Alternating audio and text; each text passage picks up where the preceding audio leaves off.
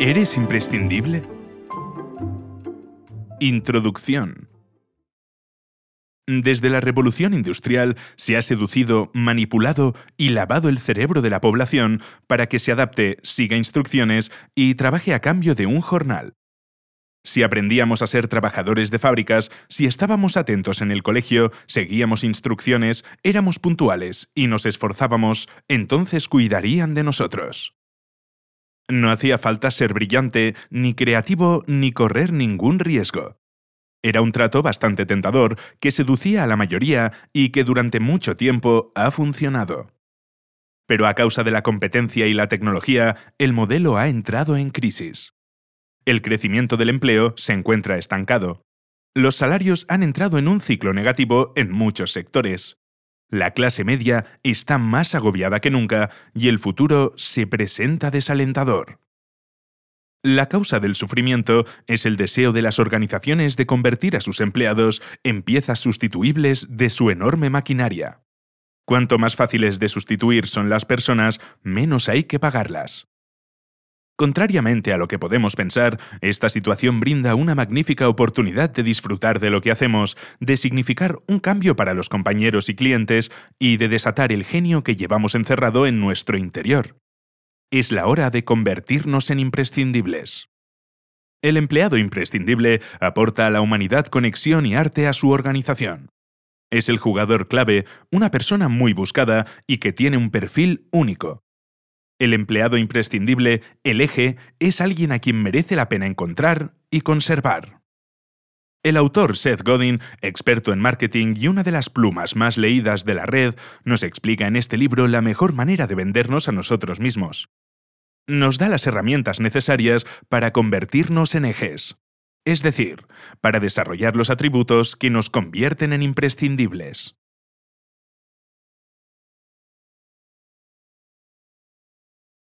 El nuevo universo laboral. En su libro La riqueza de las naciones, Adam Smith deja claro que la prosperidad de las empresas está condicionada por su capacidad de dividir la producción de bienes en pequeñas tareas, que pueden llevarse a cabo por gente mal pagada y capaz de seguir instrucciones sencillas. Smith habla de lo eficiente que puede llegar a ser una fábrica de alfileres comparada con una serie de artesanos que hacen los alfileres a mano.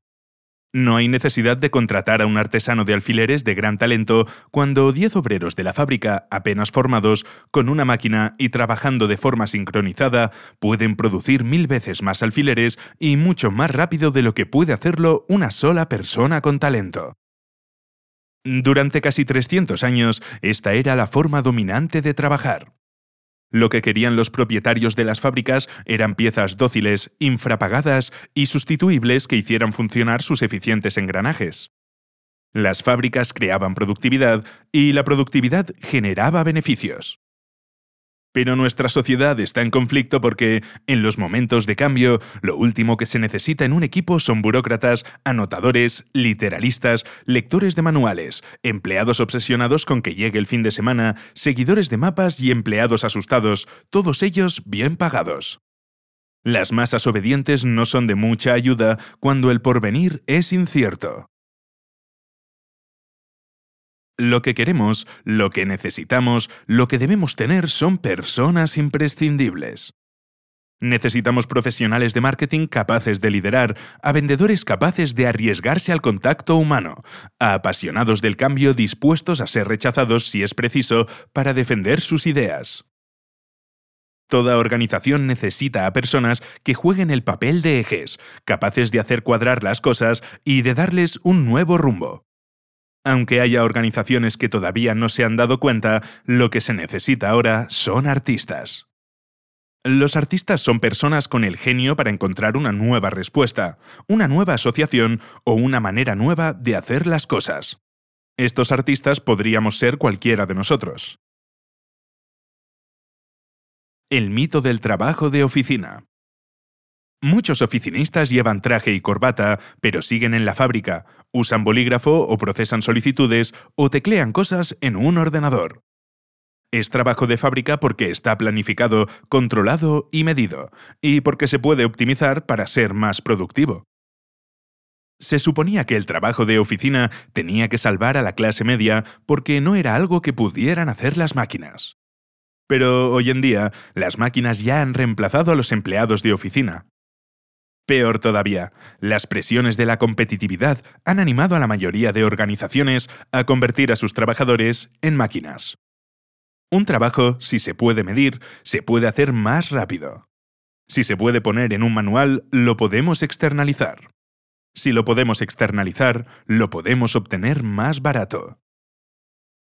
El resultado final son hordas de empleados frustrados, todos ellos desperdiciados, trabajando como autómatas, luchando contra el reloj para conseguir otra póliza, completar otra interacción, ver a otro paciente, etc. La media ya no vale. Nuestro mundo ya no compensa con justicia a las personas que hacen de piezas de un enorme engranaje. Hay estrés porque, para muchos de nosotros, esto es lo único que sabemos hacer. Las escuelas y la sociedad han reforzado esa actitud durante generaciones. No obstante, lo que necesitamos son dones, conexiones, humanidad y los artistas que los crean. A los líderes no les dan un mapa o un conjunto de normas. Vivir sin un mapa requiere una actitud diferente. Requiere que seamos un eje. Los ejes son las piezas esenciales de las organizaciones de calidad en el futuro. No aportan capital ni maquinaria cara, ni siguen ciegamente instrucciones. Los ejes son imprescindibles y el motor de nuestro futuro. Gente excepcional. A lo largo de muchas décadas, las empresas hacían productos normales para gente normal a la que llamaba la atención con la publicidad, hasta que, finalmente, esta última dejó de ser efectiva. En la actualidad, la única forma de crecer es destacar, crear algo de lo que realmente merezca la pena hablar, tratar a la gente con respeto y provocar que ésta se encargue de pasar el mensaje. Lo que vale para las corporaciones es igualmente válido para las personas. La única manera de triunfar es destacar, conseguir que hablen de nosotros, ejercer trabajo emocional, ser considerado imprescindible y producir interacciones que resulten muy importantes para las organizaciones y las personas.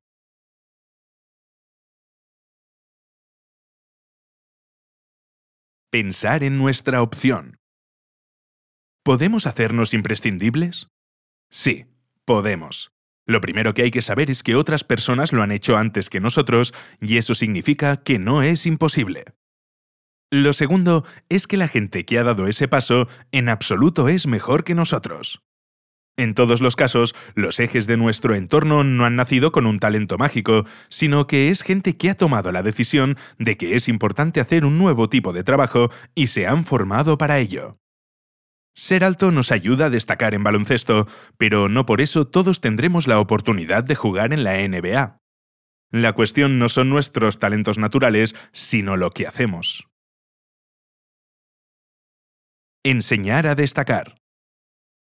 Pocos de los grandes artistas han salido de una escuela diseñada.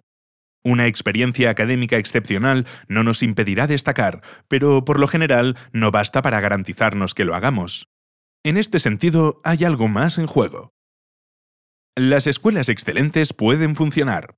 Las malas, por supuesto, no juegan a nuestro favor. A menudo la sociedad se esfuerza muchísimo por eliminar a quienes han nacido con un don natural para ser artistas. Cuando intentamos machacar a alguien para que sea sumiso y obediente, estamos aplastando al artista que lleva dentro. A veces nosotros mismos nos esforzamos en enterrar nuestros instintos innatos. La mayoría llevamos arte dentro, aunque a veces está oculto. El arte es lo que los mercados están pidiendo a gritos. Necesitamos dar un paso al frente y destacar. Ser humanos, contribuir, interactuar. Correr el riesgo de que alguien se moleste por nuestra iniciativa, innovación y conocimiento. Los consumidores afirman que lo único que quieren son productos baratos, pero cuando tienen alternativa, la mayoría de ellos casi siempre elige arte. Buscan experiencias y productos que ofrecen más valor, más contacto y más experiencia, y que los cambian a mejor. Podemos aprender a hacerlo si queremos.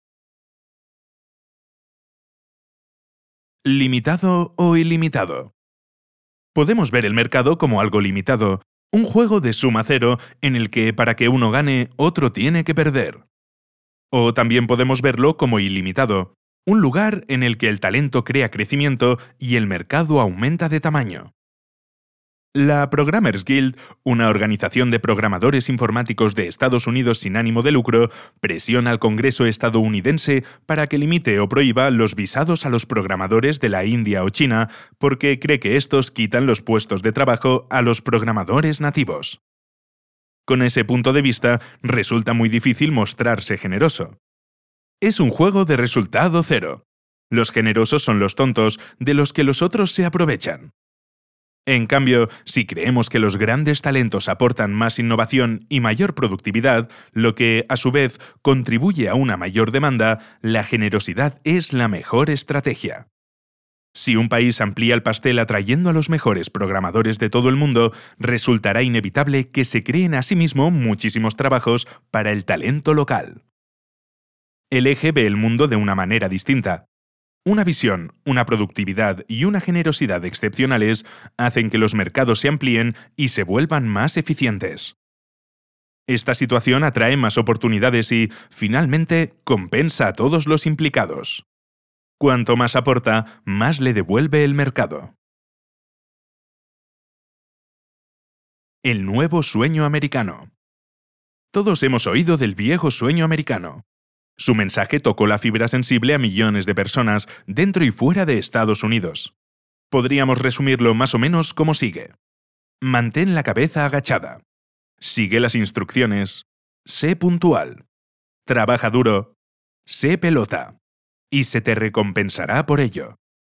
Este sueño hace tiempo que ya ha terminado. Hay, sin embargo, un nuevo sueño americano, el que los mercados de todo el mundo están abrazando lo más rápidamente posible. Destaca, sé generoso, crea arte, toma decisiones según tu conciencia, conecta personas con ideas, y no nos quedará más remedio que recompensarte. No es mi trabajo.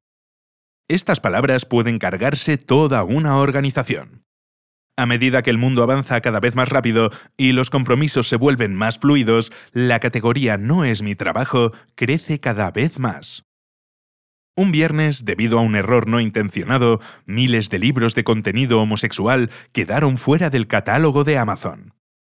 Durante todo el fin de semana, decenas de miles de personas comentaron en sus blogs y en Twitter la censura que ejercía Amazon. La empresa no respondió hasta la última hora del domingo, Probablemente tardó tanto porque controlar Internet y responder con autoridad por parte de Amazon no era el trabajo de nadie.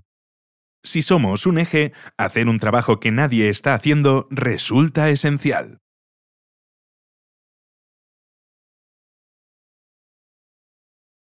El adoctrinamiento.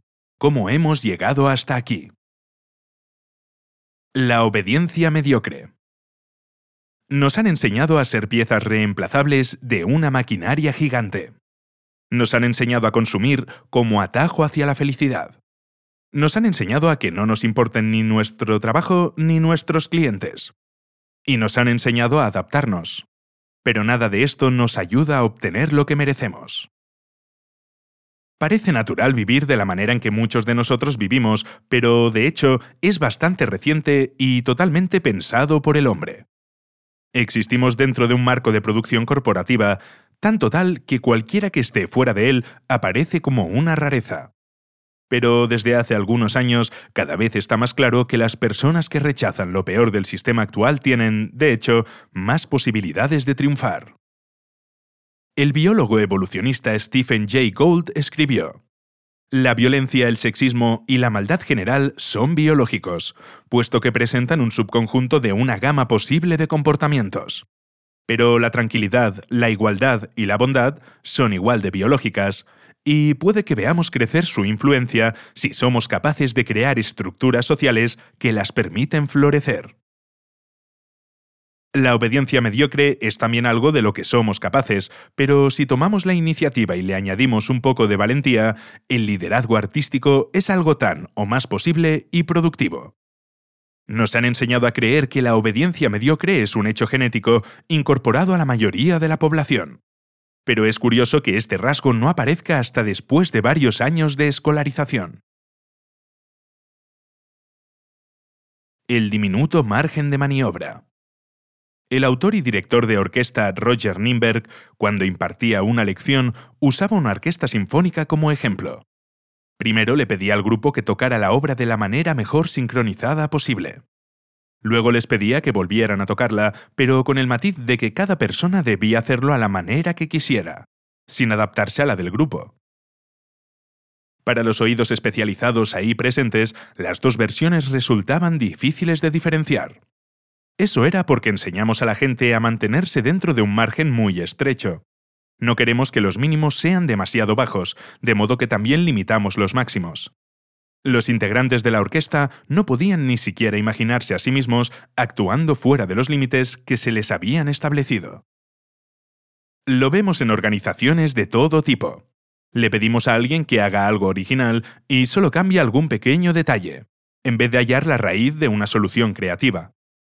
No es casualidad. Es lo que se les ha enseñado a hacer. La oportunidad reside en cambiar el juego, cambiar la interacción o incluso cambiar la pregunta. Lo que deberían enseñar en el colegio. Solo se deberían enseñar dos cosas. La primera, a resolver problemas interesantes. Responder a preguntas como ¿cuándo ocurrió la guerra de 1812? es una habilidad inútil en un mundo en que siempre tenemos la Wikipedia a mano. Resulta mucho más útil saber responder a las preguntas para las que Google no sirve de nada como ¿qué debo hacer a continuación? Número 2. A liderar. Los colegios pueden enseñar liderazgo con la misma facilidad con la que enseñan a conformarse. Nos pueden enseñar a ser socialmente listos, a estar abiertos al contacto, a entender los elementos que constituyen una tribu.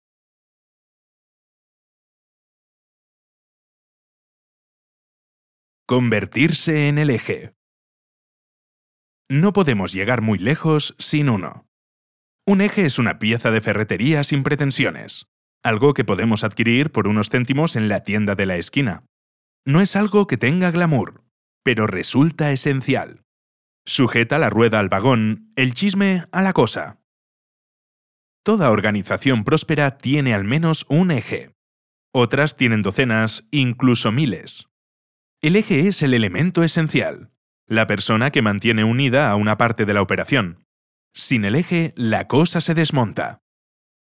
Tal vez nadie sea insustituible en una organización, pero la gente más esencial resulta tan difícil de reemplazar, tan arriesgada de perder y tan valiosa que casi lo es. Hay corporaciones enteras construidas alrededor de un eje o un ramillete de ejes, es decir, alrededor de individuos esenciales a los que merece la pena retener. Nuestra empresa necesita más ejes. Da miedo apoyarse en un empleado en particular, pero en una economía postindustrial no hay más remedio. Nosotros somos capaces de convertirnos en un eje. Y si lo hacemos, descubriremos que el esfuerzo valió la pena. Los ejemplos más claros de ejes son los directores ejecutivos y los empresarios, porque son ellos quienes se llevan toda la atención. Steve Jobs en Apple, Jeff Bezos en Amazon, Ben Zander en la Filarmónica de Boston o Ann Jackson en flowerdash.net. Vemos a estos líderes y decimos, claro que son el eje. Esta organización no sería la misma sin ellos y cómo nos sentimos cuando entramos en una tienda de ropa y zapatos de mujer como Anthropology, o abrimos una tableta de chocolate Lake Champlain, o mandamos un paquete a través de la página web de FedEx. La experiencia podría ser meramente normal, una simple dosis más de algo aceptable. Pero no lo es. Es mágica. La ha creado alguien que la ha cuidado, que ha aportado su toque, que ha hecho más de lo que le pedían. En definitiva, detrás de ella estaba un eje. Anthropology tiene un encargado de compras, Keith Johnson, que se pasa seis meses al año viajando por el mundo, visitando ferias y mercadillos y buscando objetos extraordinarios para decorar las tiendas. No es fácil contratar a un Keith Johnson y eso es precisamente el motivo por el cual su trabajo resulta tan esencial para el éxito de la empresa. Si nuestra organización dejara de ponernos trabas y nos diera la oportunidad de subir al escenario, se crearía la oportunidad. Marisa Meyer Marisa ha creado valor equivalente a miles de millones de dólares en el tiempo que lleva en Google. Sin embargo, ella no es el cerebro del departamento de programación, ni tampoco es responsable de finanzas ni de relaciones públicas. Marisa es un eje. Aplica criterio artístico combinado con trabajo emocional. Hace que las interfaces funcionen, la del usuario y la interfaz entre los ingenieros y el resto del mundo, y dirige a la gente que hace el trabajo. Google funciona porque la forma en que su página acepta nuestra consulta y nos responde contiene una disciplina y una claridad de visión que la gente prefiere incluso aunque los resultados de sus búsquedas no sean mejores de los que ofrecen Yahoo o Microsoft. La tan adorada interfaz de usuario de Google es ahora, de hecho, más valiosa que su propia tecnología de búsqueda. Google también funciona porque la interfaz entre los ingenieros y lo que el público quiere y necesita es muy cercana. Marisa lideró el camino obligando a que la página de inicio de Google fuera tan sobria como es. Ella resuelve problemas que la gente no ha previsto, ve cosas que la gente no ha visto y conecta a gente que necesita estar en contacto.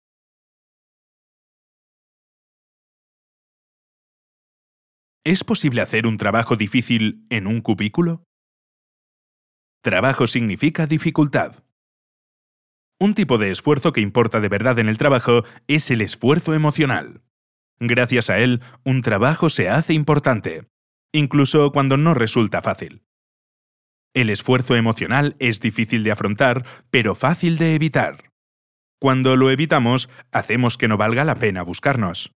Presentarnos y no estar dispuestos a poner esfuerzo emocional es una estrategia a corto plazo porque, con el tiempo, las organizaciones no pagarán más a alguien que se limita a hacer las cosas fáciles.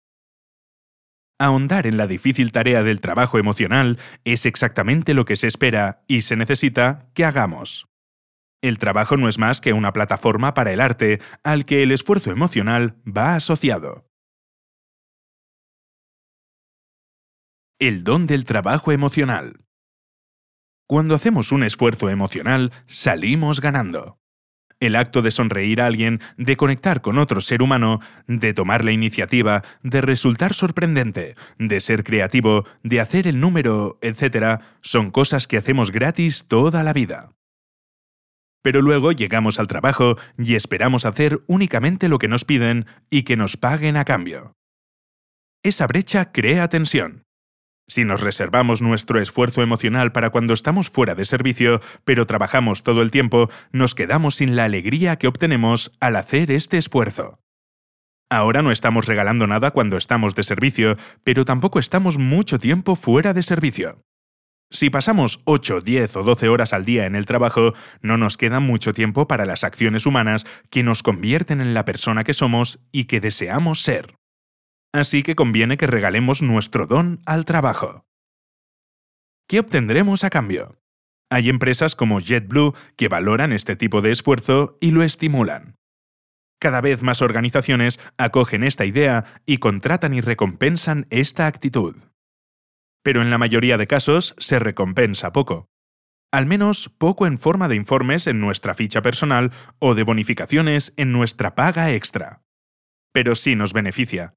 Primero nos beneficiamos al hacer y al dar. El acto de dar es, en sí mismo, una recompensa. Y segundo, nos beneficiamos de la respuesta de nuestro entorno. Cuando desarrollamos el hábito de aportar este don, nuestros compañeros de trabajo se vuelven más abiertos, nuestros jefes más flexibles y nuestros clientes más fieles. Una razón práctica para hacerse artista. El motivo por el que ahora podemos elegir acoger al artista que llevamos dentro es que será el camino hacia nuestra seguridad económica. Cuando es época de despidos, el trabajo más seguro es el del artista.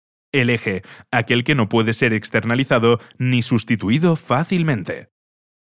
En la actualidad, ninguno de los trucos de marketing predecible, reduccionista e industrial, cupones de descuento, publicidad machacona, política agresiva de precios, funciona ya. Ahora es más fácil fijarse en el éxito de una marca como Jones Soda no porque su fundador, Peter Van Stolk, siguiera las normas, sino porque es un artista. Él rompió todas las normas del reglamento. Puso fotos de sus clientes en las botellas. Lanzó un sabor de puré de patatas. Abrió la puerta de su planta embotelladora a la gente que quería visitarla. Y muchos iban a visitarla. Tal vez el motivo por el que no somos capaces de recordar una marca de tofu es que ningún artista se ha tomado todavía la molestia de vendérnosla bien.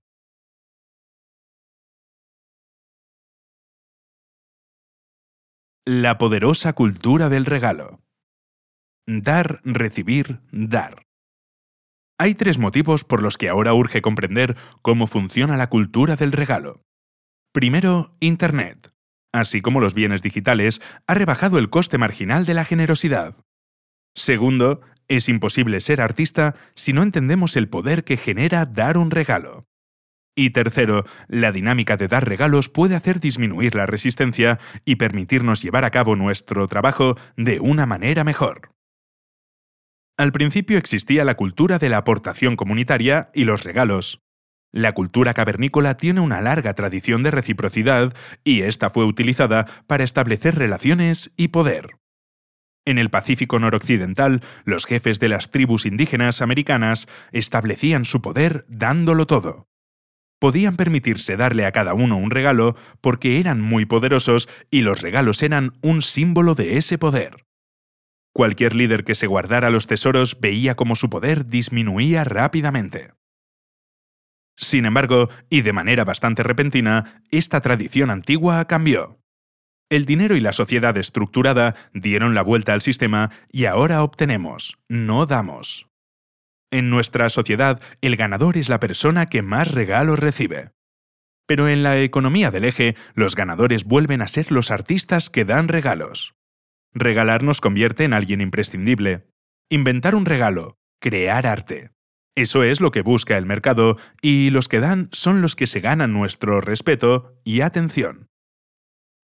Parte del motivo de este cambio es la naturaleza digital de nuestro nuevo sistema de regalos. Si creamos una idea, Internet permite que esta idea llegue a todas partes con bastante rapidez y sin que a nosotros nos cueste nada. Los regalos digitales y las ideas que se divulgan permiten a los artistas ser mucho más generosos de lo que podrían ser en un mundo analógico. Thomas Hogg es el fotógrafo más conocido del mundo. Ha tomado decenas de miles de fotografías para alcanzar su meta de llegar a hacer un millón durante su vida. Lo notable del éxito de Hogg es que sus fotos están registradas como Creative Commons, y todo el mundo las puede compartir de manera gratuita sin que se necesite permiso para su utilización. Thomas es artista y también una persona que regala. El resultado es que encabeza una tribu, tiene un montón de trabajo remunerado y es conocido por sus talentos. En definitiva, es alguien imprescindible. Cuando los usuarios de la página web de críticas Yelp asaltaron una pizzería de San Francisco, la dirección no los denunció. En vez de hacerlo, la pizzería Delfina vistió a sus camareros con unas camisetas que llevaban estampada la crítica más ridícula de una estrella que el establecimiento había recibido. La idea circuló y sus camisetas han aparecido online por todo el mundo. Casi no costaron nada, pero arrancaron una sonrisa a millones de personas. Delfina hizo un regalo a sus clientes fieles riéndose de sí misma.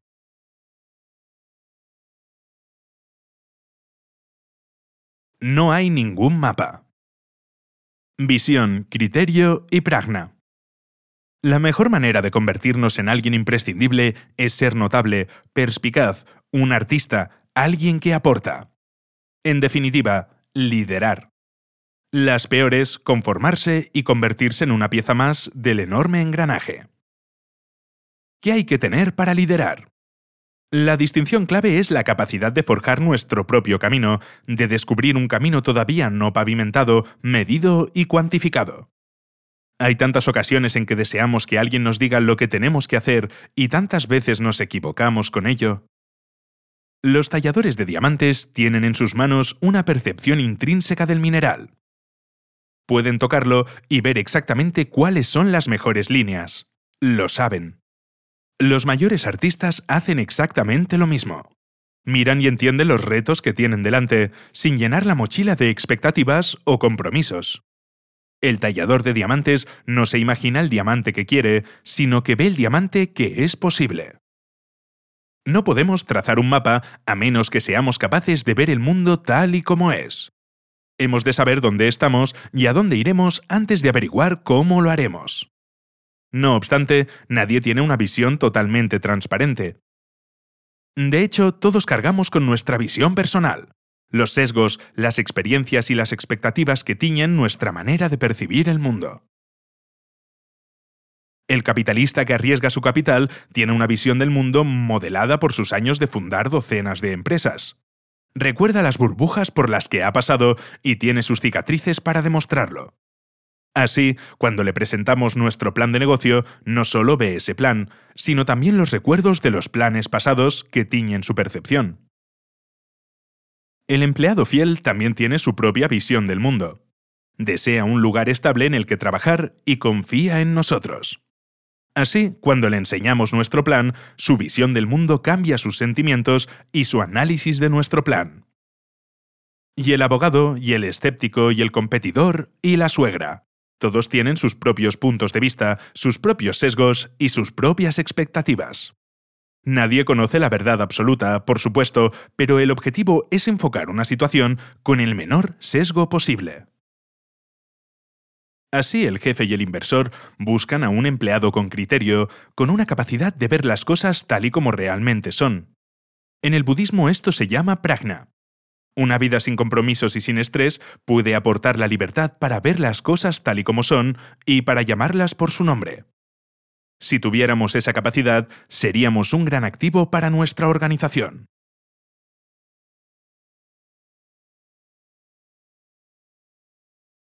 Elegir. Buscar algo que haga reaccionar o responder. En la fábrica de la vieja escuela, el manual nos decía lo que teníamos que hacer mientras que la cadena de montaje aseguraba el progreso del trabajo. Nuestro trabajo no era decidir. Ahora buscamos algo que nos distraiga. Es la cultura de Internet, combinada con la del trabajador de cubículo vestido con traje y corbata, combinada con el miedo. No queremos tomar la iniciativa ni asumir la responsabilidad, así que consultamos nuestro correo electrónico Twitter y los comentarios a nuestro blog. Y este proceso se puede repetir siempre. No acaba nunca. La alternativa es dibujar el mapa y ponerse al frente. Podemos adaptarnos o subir al escenario, no las dos cosas a la vez. O bien cuestionamos el statu quo o bien lo defendemos. Jugar a la defensiva e intentar que todo esté bien, o liderar, provocar y esforzarse para que todo vaya mucho mejor. O nos entregamos al drama de nuestra vida cotidiana o miramos al mundo tal como es. Esta es la elección. Las dos opciones no son posibles. Destacar un poco es una estrategia perdedora. El más oso entre los osos puede hacerlo. Y lo ha hecho. El eje imprescindible funciona y es el futuro, pero los espacios intermedios son arriesgados. Jefe, tú ganas. Tal vez el mayor cambio que ha traído la nueva economía es la autodeterminación. El acceso al capital y los contactos adecuados ya no son tan necesarios como lo eran antes. Los ejes se hacen, no nacen. No hay duda de que el entorno sigue desempeñando un papel muy importante. Un profesor adecuado o una familia que nos apoya, o peculiaridades como la raza o el lugar donde hemos nacido, siguen siendo factores significativos. Pero las nuevas normas significan que, aunque tengamos el historial adecuado, no triunfaremos a menos que elijamos hacerlo. Se trata de opciones internas, no de factores externos. Cómo respondemos ahora a las oportunidades y a los retos del mundo externo determina hasta qué punto el mundo externo nos valora. ¿Cómo funciona un eje? En un mundo en el que solo hay unas pocas personas imprescindibles, al eje le quedan dos opciones elegantes que elegir. 1. Contratar a un montón de operarios. Recortar gastos como un loco. Aprovecharse del hecho de que la gente quiere un mapa. Casi todo el mundo está dispuesto a trabajar cobrando poco. a trabajar en la fábrica. Él gana porque extrae valor de su trabajo que los demás hacen a cambio de poco. 2. Encontrar un jefe incapaz de vivir sin un eje, que valore su contribución y el hecho de que haya pocos como él y que le recompense con libertad y respeto. Al eje le queda hacer su obra y marcar la diferencia. Si actualmente no nos encontramos ante una de estas dos opciones, neguémonos a conformarnos. Nos merecemos algo mejor.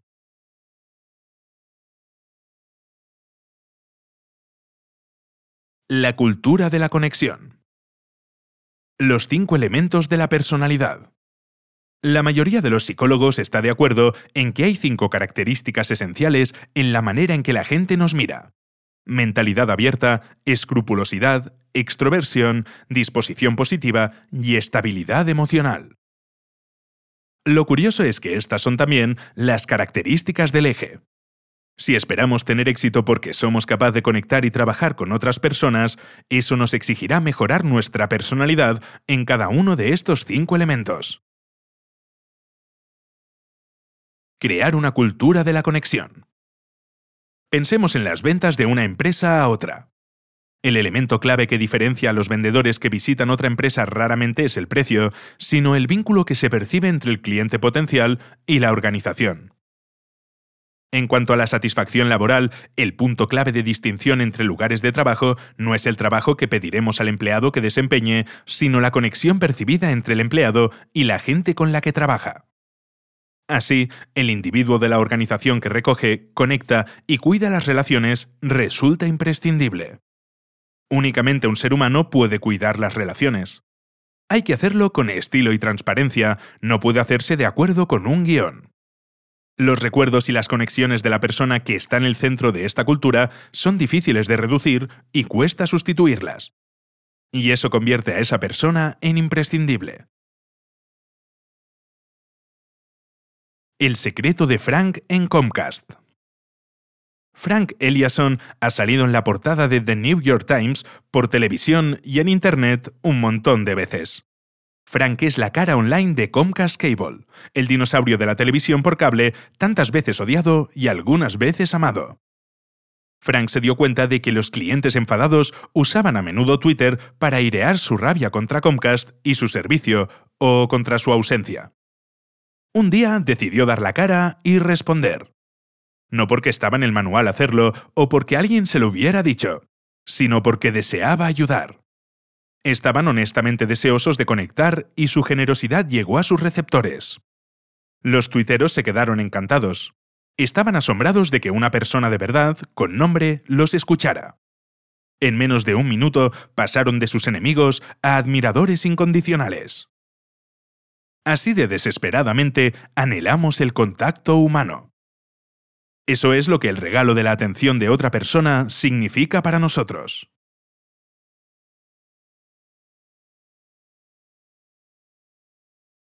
Las siete habilidades del eje. Los ejes hacen dos cosas por su organización. Ejercen un trabajo emocional y trazan un mapa. Estas contribuciones adoptan muchas formas.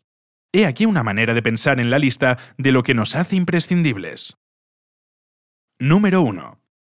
Ofrecer una interfaz única entre miembros de la organización. En las grandes organizaciones existe un sentido de la misión, la tribu acumula logros, se dirige hacia algún lugar. La misión no ocurre por accidente. Un eje ayuda a dirigir y conecta a la gente de la organización de manera activa y diplomática. Eso implica y conlleva una labor emocional y no puede hacerse siguiendo las instrucciones de un manual. Número 2. Aportar una creatividad única. La creatividad es algo personal, único, inesperado y útil. Una creatividad única requiere conocimiento del terreno, una postura de confianza y la generosidad de contribuir realmente. Número 3. Gestionar una situación u organización de gran complejidad. Cuando la situación empieza a complicarse demasiado, resulta imposible seguir el manual porque no existe. Los ejes trazan sus propios mapas y así permiten a las organizaciones navegar más rápido de lo que jamás serían capaces si tuvieran que esperar a la masa paralizada a la espera de saber cómo hay que actuar. Número 4. Dirigir a los clientes. El modelo tradicional de comercio se basa en un pequeño grupo que define un producto o marca y en un equipo que lo vende. El nuevo modelo es interactivo, fluido y descentralizado. Esto significa que cualquier persona que interactúa con un consumidor está ejerciendo el marketing como liderazgo. Número 5. Inspirar a la plantilla.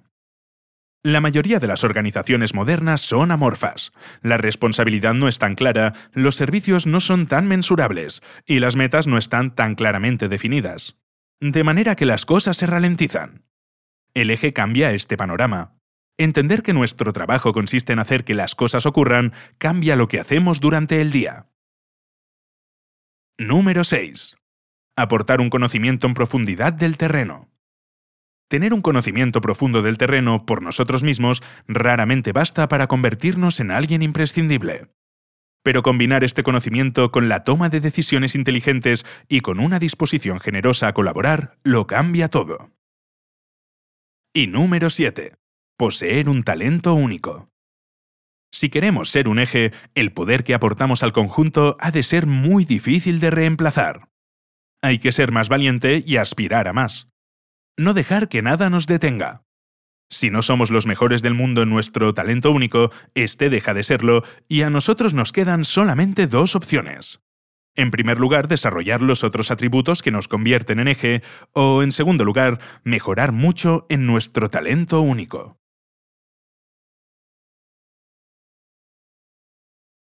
Conclusión. No podemos llegar a ser más corrientes y beneficiarnos. No podemos llegar a ser más homogéneos, más obedientes o más baratos y beneficiarnos. Si todos los empleados no son más que un currículum y los currículums se pueden escanear, entonces no debe extrañarnos que nuestros ordenadores acaben encontrando a gente media y anónima para cubrir nuestros puestos de trabajo medios y anónimos. Deseamos que nos traten como a personas.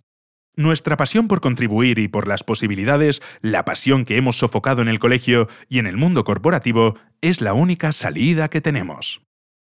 Toda organización próspera está construida en torno a las personas, seres humanos que hacen arte, personas que interactúan con otras personas, hombres y mujeres que no se limitan a intercambiar dinero, sino que interactúan, regalan y conectan. El verdadero arte ha de contener un elemento que sea un regalo, algo que acerque al artista al espectador, no algo que los aísle el uno del otro, de modo que debemos recordar cómo se es artista. Los mejores artistas ven el mundo con mayor claridad que la mayoría de nosotros. Tienen pragna, un sentido de lo que realmente es, no tan solo su punto de vista. Esta visión honesta les permite ver el futuro más allá del horizonte nuboso.